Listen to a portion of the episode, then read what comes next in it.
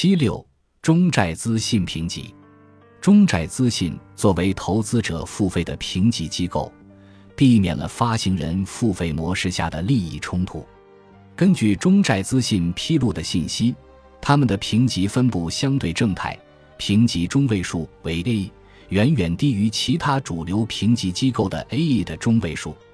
根据清华大学的研究，在风险预警和评级迁徙方面。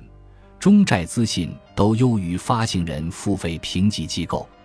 从时间趋势来看，投资者付费的评级分布呈现逐渐变低的态势，高等级评级的占比随时间延长逐步下降。例如，加级以上的评级在二零一一年末占百分之一百，而在二零一九年末此占比仅略高于百分之六十。即使考虑到评级基数变大了。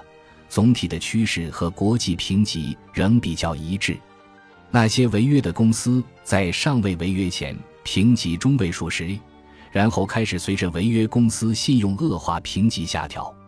考虑到中债资信的评级中位数是 A 加，A 属于比较疲弱的评级，所以中债资信的评级在区分度和风险预警方面具有优势。